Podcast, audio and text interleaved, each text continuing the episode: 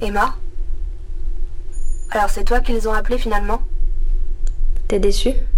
Non. C'est plutôt rationnel. Ils sont habitués à ça, prendre des décisions tranchées lorsque c'est nécessaire. Pourtant, tu as l'air surprise qu'il m'ait choisi. Pas vraiment, c'est d'entendre ta voix. Papa était sans doute trop loin de toute façon et puis il n'aurait pas supporté ça. Oui, tu as raison, c'est mieux ainsi. Il a déjà bien à faire avec ses propres démons. Tu m'entends bien, Emma? Je t'entends bien, même si c'est difficile à imaginer. Difficile d'imaginer quoi? Où tu te trouves, la distance, la vitesse. Ils m'ont tout expliqué, mais c'est quelque chose que je n'arrive pas complètement à assimiler. De quoi?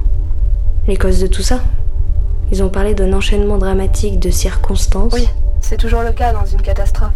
Malgré toutes les précautions, toutes les simulations, tous les entraînements, à partir d'un certain niveau de complexité, un système devient irrémédiablement chaotique, sans compter le facteur humain. Je peux comprendre ça. Mais si c'était si dangereux, pourquoi n'ont-ils pas envoyé des robots Le sort de l'humanité confié à des machines. Tu n'y penses pas Je vois. Alors c'était juste de l'orgueil. C'est encore pire que tout. Pas la peine de t'énerver. De toute façon, on est foutus. Le caillou ne nous laissera pas la moindre chance. Je suis désolée, Emma. Désolée pour tout. Ne commence pas à t'excuser comme tu le fais tout le temps, ça va vite devenir agaçant. Oui. Mais laisse-moi lever un doute. Ils t'ont rien dit à propos de l'astéroïde C'est-à-dire Effectivement, nous n'avons pas vraiment abordé le sujet avec l'équipe au sol. J'aurais dû trouver ça étrange, mais... Écoute, la mission de sauvetage n'aurait servi à rien. Finalement, Apophis ne fera que nous effleurer. On parle d'un rebond sur l'atmosphère, tout juste une caresse. Je ne sais pas pourquoi, mais je ne suis pas surprise que nous soyons vraiment morts pour rien. Cette fois-ci, c'est moi qui suis désolée, Irène. Tu es là? Je ne t'entends plus. Oui, en fait, je ne sais pas si je suis déçue ou soulagée. En vérité, je ne tenais pas vraiment à avoir ma statue au Panthéon. Je ne suis pas sûre que ta tête puisse y entrer de toute façon. Qui sait? Ils auraient pu faire quelque chose d'idéaliste, sans forcément respecter les proportions. Idiote. Comment fais-tu pour plaisanter à un moment pareil? Tu n'as même pas l'air effrayée. Détrompe-toi. Je suis morte de trouille. C'est peut-être naïf, mais j'aimerais faire quelque chose pour toi. Je me sens responsable. Responsable de quoi? Tu n'y peux rien et il n'y a rien à faire. Nous parler tient déjà du miracle. Il ne faut pas en demander trop. Il existe peut-être un moyen. Tous ces gens autour sont des génies dans leur domaine. À quoi servent-ils? À présent, ils ne servent plus à rien. Mais tu peux toujours déposer un cierge à l'église. Sérieusement, je ne te connaissais pas cette propension au mysticisme. Toi qui t'es toujours targuée d'être une femme de science. Oui. Sans doute parce qu'ici, il n'y a rien d'autre à quoi s'accrocher. Il n'y a que l'ombre et la lumière. Prends ça pour de la faiblesse si tu veux, ça m'est égal. Certainement pas. D'ailleurs, comment pourrais-je te juger? Excuse-moi, je ne suis plus tout à fait moi-même, tu sais. Tout à l'heure, il s'est passé quelque chose. Quoi donc? J'ai vu le corps sans vie de Yelena flotter au milieu des débris. Pétrifiée par le froid, on aurait dit qu'elle dormait paisiblement. Mais lorsque son corps a pivoté, je me suis rendu compte qu'il lui manquait la moitié du visage. Je ne sais pas quoi te dire. C'est horrible. En définitive, ce n'est que la manifestation brutale et silencieuse d'un phénomène astronomique très commun. On a juste perdu l'habitude. Si tu le dis et que ça te rassure. C'est entendre ta voix qui me rassure. C'est un peu comme être dans la cour, près du vieux chêne où on avait gravé nos noms, toi et moi. Je m'en souviens. Tu avais effacé le mien à la flamme. C'est vrai, j'avais fait ça, quelle garce. Emma, je peux te demander quelque chose? Évidemment. Surtout, dis au mari de Yelena et à ses enfants qu'elle n'a pas souffert, qu'elle ne s'est sans doute aperçue de rien. Promis. Et les autres, que sont-ils devenus? Je ne sais pas. À présent, la navette ressemble à un nuage de confettis dispersé sur des kilomètres. Toi, tu n'es pas blessé? Ça n'a plus vraiment d'importance. Ça veut dire quoi exactement? Ça n'a plus vraiment d'importance. Je suis la seule de tout l'équipage dont la capsule a pu être éjectée. Mais le module de secours sur lequel j'étais arrimé m'a catapulté si violemment vers l'atmosphère que l'ombilical m'a brisé la colonne. Depuis, Je n'ai plus aucun contrôle sur ce cercueil orbital. Je chute irrémédiablement vers toi, sans aucun espoir de survie. Quelle ironie, tu ne trouves pas? Pourquoi trouves-tu ça ironique? Parce que ce qui était censé me sauver va finalement me tuer, et que tout ce qui nous oppose depuis notre rencontre finalement nous rapproche. Oui, je vois ce que tu veux dire. Est-ce que tu souffres? Je ne sens pratiquement plus mes membres. Par chance, si on peut dire, ma combinaison est restée étanche et la radio intacte. Alors je ne vais pas gâcher ces derniers instants de vie à me plaindre. Bravo, tu as réussi. Quoi donc? À me faire pleurer? Ah oui. Pour la deuxième, troisième fois de ta vie, dis-moi. Tu as toujours été doué pour les sarcasmes mais aussi pour les drames. N'est-ce pas? Mais je dois avouer que cette fois-ci, tu t'es surpassé. Devant la terre entière en plus. Je tiens ça de papa, je crois. C'est vrai qu'il n'est pas le dernier pour larmoyer et accuser le monde à sa place. De nous deux, c'est toi qui lui ressemble le plus. Tu aurais sans doute pu être actrice si tu n'avais pas été si brillante et ambitieuse. Ça sonne comme un reproche. Détrompe-toi, ça n'en est pas un. Je suis juste un peu triste que nous n'ayons pas eu plus d'occasion d'être sœurs. Des sœurs qui se découvrent presque adolescentes, ça n'était pas le meilleur terreau pour la sororité. Il nous reste tout de même de bons souvenirs. J'aurais plutôt qualifié ça des armistices.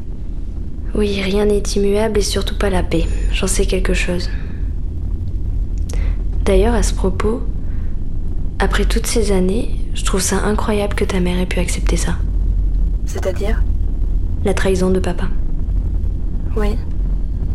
Je n'ai jamais vraiment su si c'était du courage ou de l'abnégation. Elle t'a aimé comme sa propre fille parce qu'elle voulait malgré tout qu'on soit une vraie famille. Ça m'a certainement rendue jalouse. Je t'ai fait vivre l'enfer, Emma.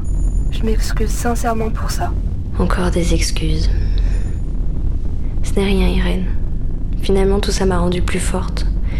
J'ai découvert très tôt que le monde ne serait pas tendre avec moi. Ça a fait de moi la femme que je suis et avec du recul, je te suis redevable. On te respecte et on te craint, ce n'est pas rien. Tu as toujours gardé les pieds sur terre alors que moi, j'étais juste un rat de bibliothèque. Au final, c'est toi qui aides les gens, qui restent au chevet de leurs problèmes, alors que là-haut, j'en suis incapable. Regarde, même ce sauvetage était un échec cuisant. Ne sois pas si dur avec toi-même. Tu es devenu un modèle pour beaucoup. Tu représentes la part du rêve. La part du rêve. C'est drôle. Ça me touche presque que tu dis ça. Dommage qu'il ait fallu attendre une tragédie pour nous parler à nouveau, tu ne crois pas? Il faut croire que la tragédie est un mal nécessaire. Ça me rappelle lorsqu'on jacassait derrière le mur de nos chambres. Oui, c'est là qu'on se disait les choses en vrai. Exactement. Nos lits n'étaient séparés que par quelques centimètres de plâtre.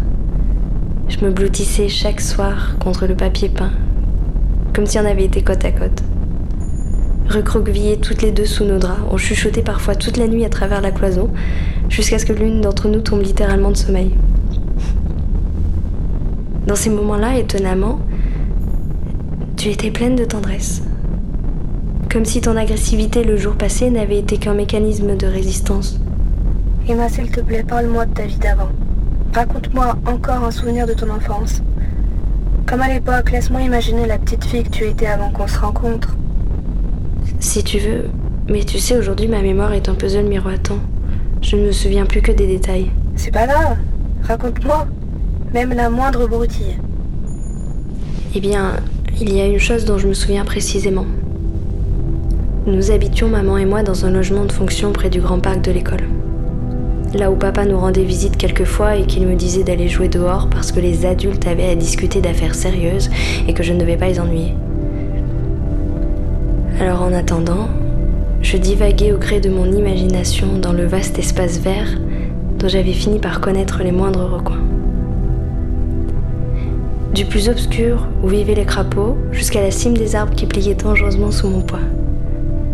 Je ne me rendais pas vraiment compte du danger, mais j'adorais dominer ainsi le paysage au coucher de soleil, un peu comme tu le domines à présent. Oui, c'est vrai. D'ici, je peux tout voir. Les lacs, les déserts, les océans, les forêts. J'ai l'impression qu'il me suffirait de tendre les bras pour les toucher. Mais continue s'il te plaît, j'ai encore besoin de ta voix. En automne, pour ramasser les feuilles mortes, le jardinier du parc avait une machine bleue, mi-tracteur, mi-baleine. Pour tondre la pelouse en pente, il lui fallait accrocher la tondeuse à une corde, la laisser descendre, puis la remonter par la force des bras. En plus de son indéboulonnable casquette, il avait toujours une cigarette sans filtre qu'il laissait se consumer à sa bouche sans jamais en faire tomber la cendre. J'avais sympathisé avec lui comme le font tous les enfants avec ce genre de personnage. Il était devenu à mes yeux le gardien de ce territoire immense sur lequel je régnais. Le cerbère d'un royaume dont je n'imaginais pas un seul instant être un jour déraciné. N'as jamais vraiment parlé du départ de ta mère. Certainement par pudeur, et parce qu'aujourd'hui encore l'évoquer reste douloureux. Et puis, à l'autre bout du parc, en haut de la colline, se trouvait une ancienne carrière de granit avec ses falaises abruptes et ses montagnes de gravats menaçants. Au point culminant qui surplombait la fosse, des adultes avaient jadis installé une table ronde sur laquelle on pouvait contempler la ville scintiller la nuit entière. Tu vois, Irène, 27 ans plus tard, je suis toujours assise sur cette table, les yeux tournés vers l'infini à attendre une seule chose. Quoi donc? Un vœu. Je vais t'offrir ce cadeau, Emma. Comment ça? Je viens de franchir la ligne de Karman. Qu'est-ce que ça signifie? Que je traverse les couches hautes de l'atmosphère. Ma vitesse décroît de façon drastique et, à contrario, la température du bouclier thermique atteint déjà le seuil d'alerte. Je ne veux pas que tu souffres, Irène. N'aie pas peur. Tout ça ira très vite.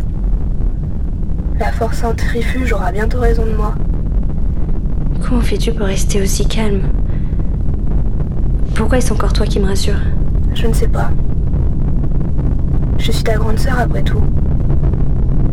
C'est une sensation étrange. Je crois que la réalité s'impose à moi. Vu d'ici, le spectacle est incroyable. Je voudrais te prêter mes yeux. Il y a autour de moi ce sentiment de présence indéfinissable. Je rentre à la maison. Les flammes qui m'entourent ont des couleurs inattendues. Je suis littéralement en train de devenir une étoile filante, Emma. Ton étoile filante. Irène, dis-moi qu'il nous reste du temps. J'ai encore tellement de choses à te dire. Je suis désolée. Je. Je perds conscience. Je crois que mes tympans. Si tu m'entends encore, Emma. Pourquoi tu t'excuses, Irène?